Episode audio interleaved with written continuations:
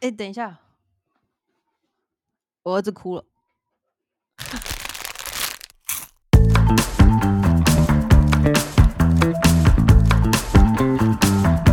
欢迎收听《母语和你》，我是范。我是伦爸，我是阿比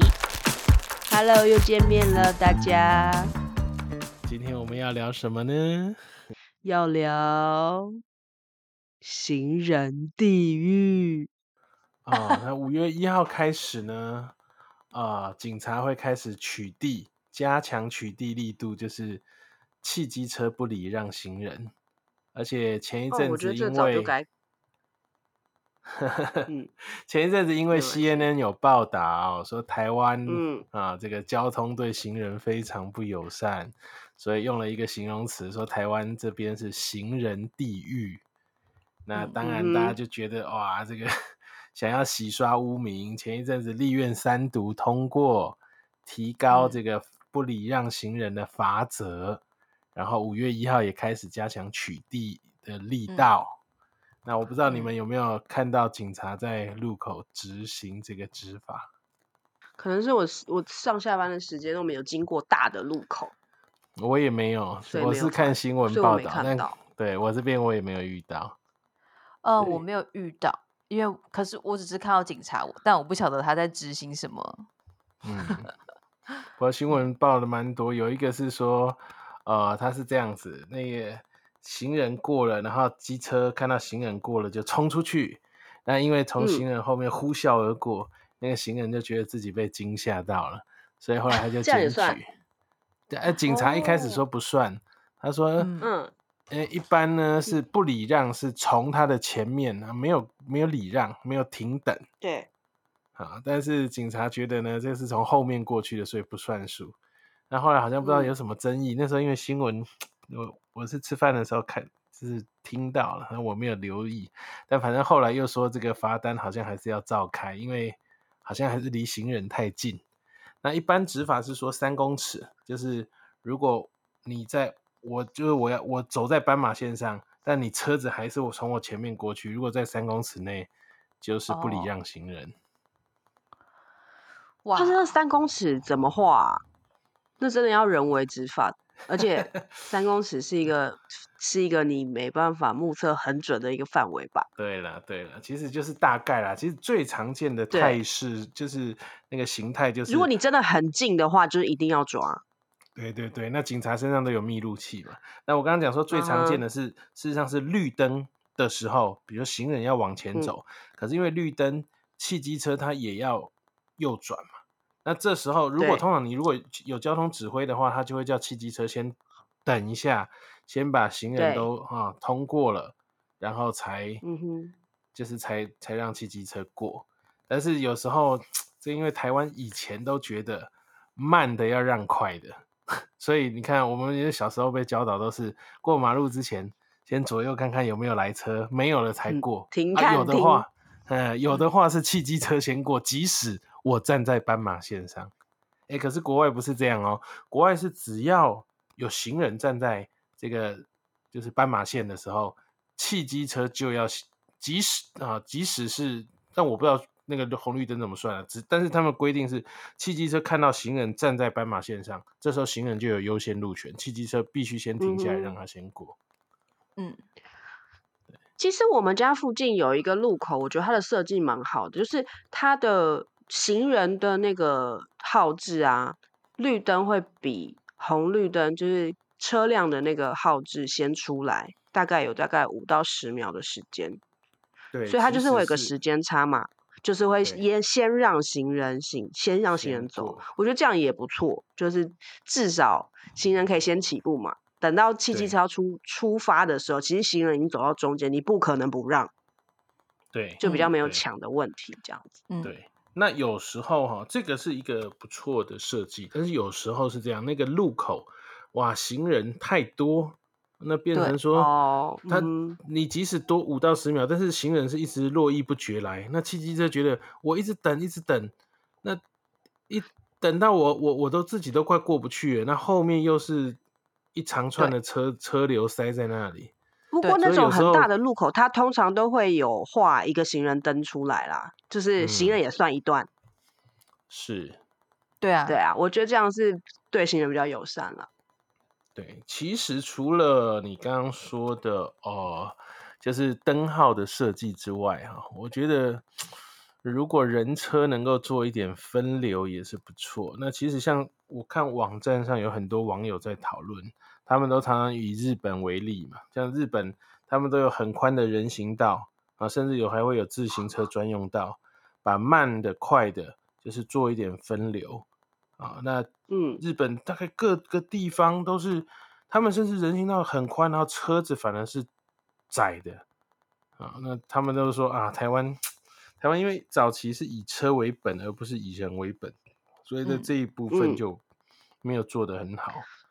我觉得日本日本其实是从小教育、欸，我在我自己在日本旅游开车的时候，我就觉得那真的是文化的差异。就是台湾人在看那个红绿灯，你在驾驶的时候，其实看到黄灯，那个课本上会叫你要开始准备要刹车要停了嘛。可是通常在实战上面，台湾人看到黄灯是踩油门，冲，对啊，一定对啊冲，就是一定要抢那个说黄灯过去，对不对？可是日本觉得没有真的不是，过没有过没有过到，然后就就要等马上很久要等六七十秒，大家就觉得亏到了啊，然后过去了就觉得赚到了。对对，可是日本完全不会耶，日本真的是黄灯他就开始踩刹车了，所以我那时候一开始在日本开车的时候，我真的有一两次差点撞到前面的车，因为真的是一个习惯，那个氛围真的完全不一样，所以我觉得真的是 文化不一样。而且我跟你讲，你你在台湾，你黄你黄灯你没有冲，有时候你赶快踩刹车，可能会后被后面撞吧。后面一定会撞你啊，而且会生气，会按你喇叭。就算没有按，他可能心里也会念你几句。第一天开车哦对啊，然后怎么那么不上道、不长眼？之类的。但是那嗯个除了红，我就刚刚讲，除了灯号之外啦，那那个分流，因为之以前还有一个新闻是这样，那就是好像那时候是淡水吧，是不是一个女老师，她是骑脚踏车啊，那骑脚踏车因为没有自行车专用道啊，那她在就是骑在一般的马路，那马路也不宽，所以变成脚踏车跟机车还有汽车其实都在很窄的范围内是挨得很近。那后来就是有个汽车，对，速度可能比较快，撞到了，后来好像女老师就不幸身故。那这个东西大家也是在检讨，就是你没有做嗯快慢分流。其实我自己有时候骑脚踏车哦，当然我们这边有合体，合体是可以比较舒适的骑。可是哇，如果骑在一般的马路，连我自己都觉得哦，有时候 感觉还蛮危险的，跟那个汽大型车挨得近哦。对啊，那就更不、嗯更不用讲说我会放心让小朋友，嗯因为大人自己骑我都觉得有点提心吊胆、欸。提心吊胆。对啊，对啊，我自己是不敢在马路上骑脚踏车的，对啊，所以觉得非常恐怖。它真的就是你被限缩在，你不可能骑到中间的汽车道嘛，那你别骑在旁边，旁边那里就是机车跟你跟你挤啊，那也没有很宽裕的空间，其实机车大家就就得跟你在那里交错了。嗯。尤其是脚踏车呢，遇到要左转的时候，我有一次啊，这个就在一个桥，那我脚踏车我一定是靠外缘嘛，我因为我是慢的车嘛，可是我要左转，那里也没有待转区，那要左转又转不过去，我想要往中间靠，哇，那一步一步一步车那么快，我根本我只能在旁边一直想要等机会都等不到，嗯。那最后我只能往前骑，又又绕一大圈过去。对啊、我觉得现在大部分的脚踏车就是把自己当成行人，就是骑在人行道上。那某一面来讲，他真的，他真的也被逼的，因为就像我刚刚讲的，哇，他不骑在人行道上，还真的有点危险。可是骑在人行道上的话，行人的路权又又又有点被压缩对啊到了。这就是台湾的的交通的规划，就是就像你刚刚说的嘛，就是以汽车为主，并没有以人为本的去设计这个交通的方式。对，所以就会演变成现在这个样子。呃，脸书上面有一个社团叫做“台湾是个行人地狱”，然后它里面就有 C C N N 下的标题啊。呃，其实这这已经是很久了，这已经很久了，就是台湾是是有名的行人地狱了。是，是然后，然后他就说，就是之前亲子天下有发表一篇文章，叫做《儿童行人地狱》的文章，就是在，然后他就说，台湾呢没有任何的家长团体领导的那种倡议的团体来宣传孩童应该拥有安全跟健康的运输环境的权利。嗯，然后我就在想，哎、我好像也真的没有没有想过说这个要由家长团体来来发起。然后他就说，应该是说荷兰吧，还是哪一个国家？他们就说，他们当初去抗争这件事情的时候，他们是他们并不是去找交通部门抗争，因为他们一开始去找交通部门抗争的时候，发现根本就没办法，因为交通部门就是建构这个 汽车为主的社会的的主要推手，所以你去抗争，你去向交通部门抗争是没有用的，嗯，所以他们就只好去找、呃城市规划的部门来抗争。是，就是你必须要有城市规划这种，就是可能更上一层的的上层阶级吧，嗯，然后由他们来规划，你才有可能去解决这个问题。但我觉得那他们我不晓得台湾有抗争有成功吗？有啊，荷兰有吧？是，是，对，那也是要经过一一串的过程呢。我以前看好像连美国那边那个都市的改变，也是后来经过一连串的抗议才，对啊，对啊，这一定是才后后慢慢把所以台湾其实有嗯点改变了，就是至少人现在有看到人行道对，只是我觉得这个这个路可能还是很很漫长那当然，你讲到人行道，又回到就是因为早期是以车为本，而不是以人为本，所以呢，你看那个人行道，如果你自己去试走一遍，你就会发现了，它、嗯它有一些什么电线杆啊、变电箱啊、然后路灯啊这种公共设施，它不是往路中间安插，它都是先往人行道安插。那人行道已经做的那么窄了。那又中间又突然三不五时就蹦一个变电箱，蹦一个路灯，那那那个路灯卡在那里，你你不要说那个这个坐轮椅的身障人士，或者是推推车的这个家长，连一般的行人有时候都走不过去，都得绕下来马路，再走回人行道。那那我就就很难想象说，那今天一个真的是假设坐着轮椅的，你要他怎么下来啊？他又不能像我们呃一下就走下来再走上去，他这轮椅真的是上，你在人行道上是东卡西卡，那下来路马路呢，哇，就雨车争道又是险象环生，那现在只能就是没有办法的办法，用暂且用那个油漆画个人行道。好像好像有人行道，但是但是事实上，对，而且感觉是比较稍微平一点，但是其实很窄，而且而且我不晓得有些车也是会硬要开在那个那有时候画是因为那油漆画路就的人行很窄了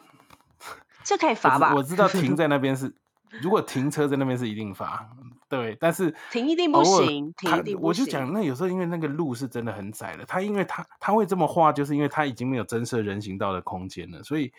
也也没有多宽的空间，，对，变成有时候要闪车要闪车的时候，变成它好像也不得不切进来，哎，一切进来就是用你讲的，如果有行人在那边的时候，还是危险。对啊，它就是它其实就是危险啊。它画在那边也就只是、只是一个提醒的作用，我觉得。就提醒大家，哎，要留一点空间给行人哦，这样子，然后这边不可以停车哦，这样子。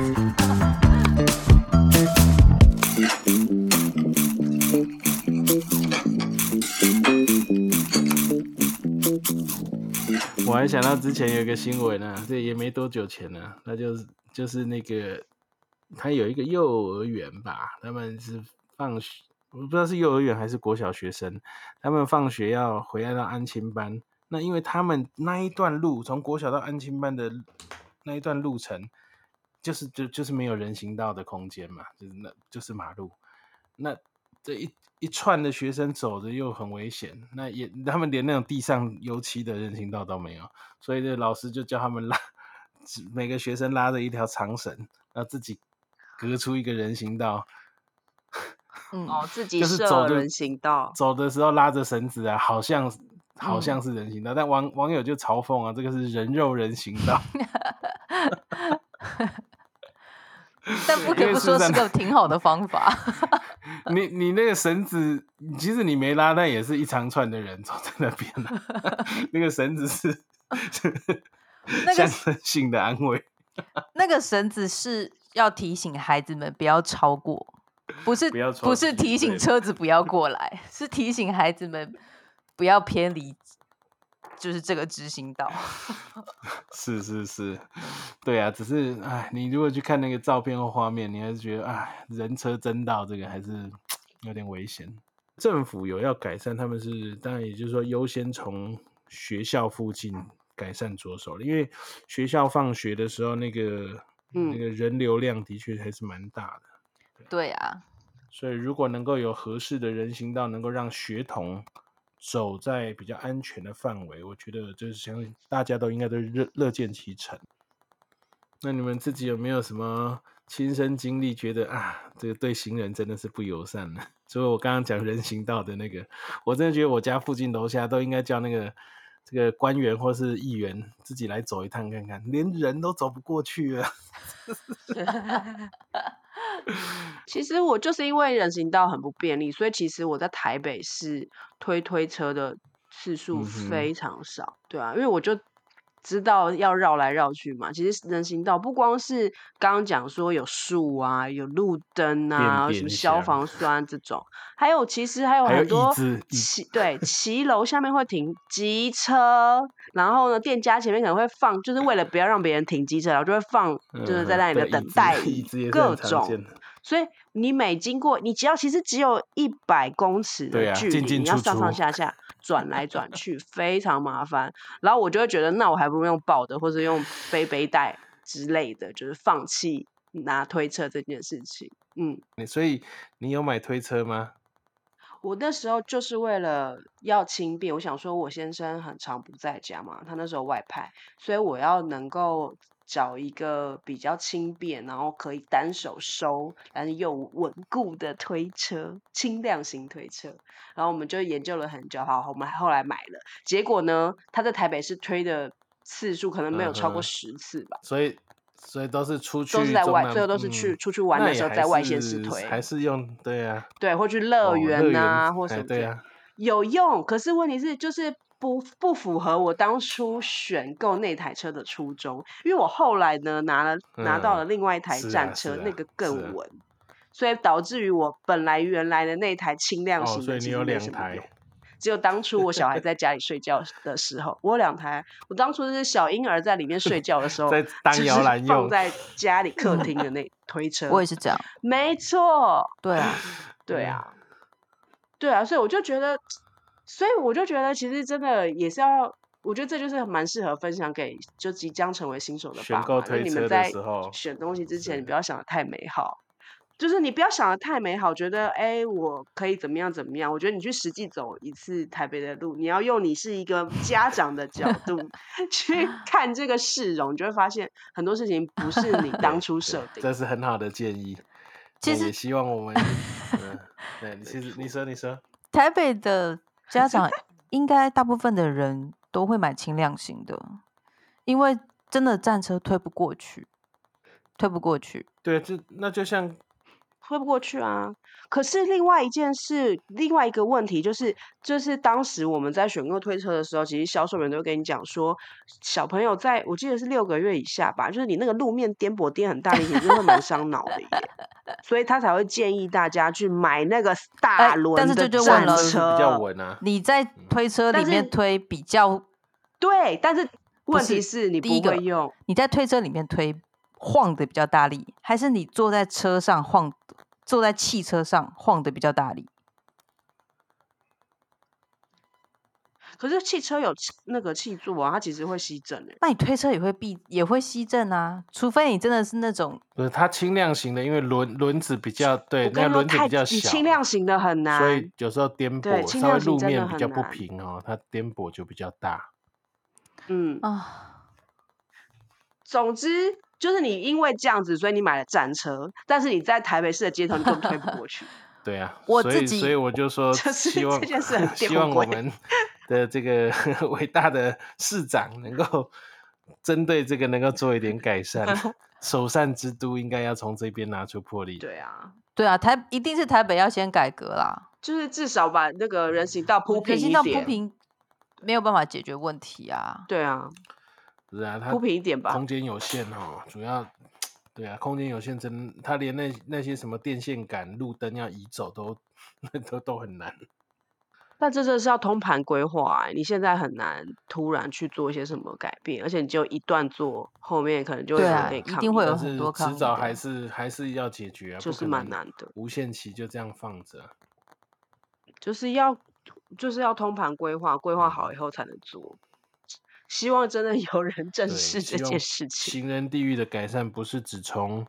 车让人这件事，还有这个人行道的这个通行，其实这跟市容也相关呢。如果一个所谓号称伟大的城市，这对个市容是 这种破破旧旧，或者说然后移动上也不方便，这个我就觉得很可惜。还有一天到晚在挖马路也真的搞不，懂也是欸一样，各种 为水沟什么一挖再挖，一挖再挖呢？这个真的是 而且都要半夜挖，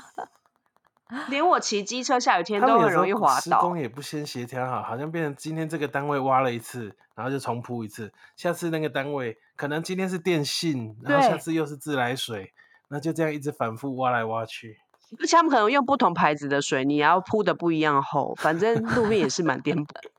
对，我们已经我们已经从那个人行道有人说铺马路就是为了消化预算呐、但我们也不晓得是不是真的啊、是，这倒是真的。对啊，但是就是大家铺的，就是因为我觉得真的就是每一家他们找的厂商可能不一样，然后那个水水那个铺马路的柏油材质可能也不一样，然后厚度也不一样，然后有的人会先跑，有的人不会先跑，所以就是那个马路上面很第一个很多个颜色，第二个就是不平嘛，你会常常在一段上面可能看了好几 块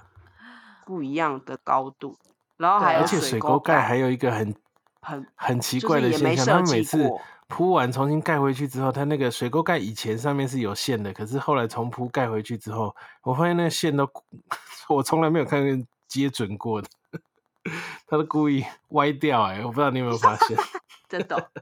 是故意歪掉的吗？哎、我我明天来看一下我到。后来都怀疑是不是故意歪掉，因为从来没有看接准过，而且他是他他不是可能不是不是不是，弄不回他不是只是偏差个几度而已哦，他是比如说本来是走假设是横的，他就故意到那边就转过来变直的，变九十将近九十度，那你就很明显故意故意不对准，我现在搞不清楚为什么要这样子。也许 看看哪位能够解答我的疑惑？嗯，嗯，对啊。然后水沟盖，我那我上一次去日本的时候，我们就是很爱拍嗯。他们的水沟盖，因为他们的水沟盖长得非常漂亮，每一个城市有不一样的花样，这样。我就觉得其实那就是这就嗯。是都市规划的一部分嘛，就是你的市容会因为这些变得很我记得新嗯。北之前好像也有这样做、欸，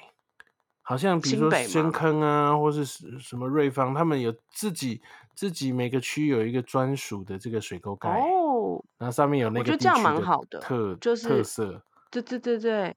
稍对微设计一下，你就不会觉得那东西突兀，就是变成一个装置艺术也不错。对对啊对对，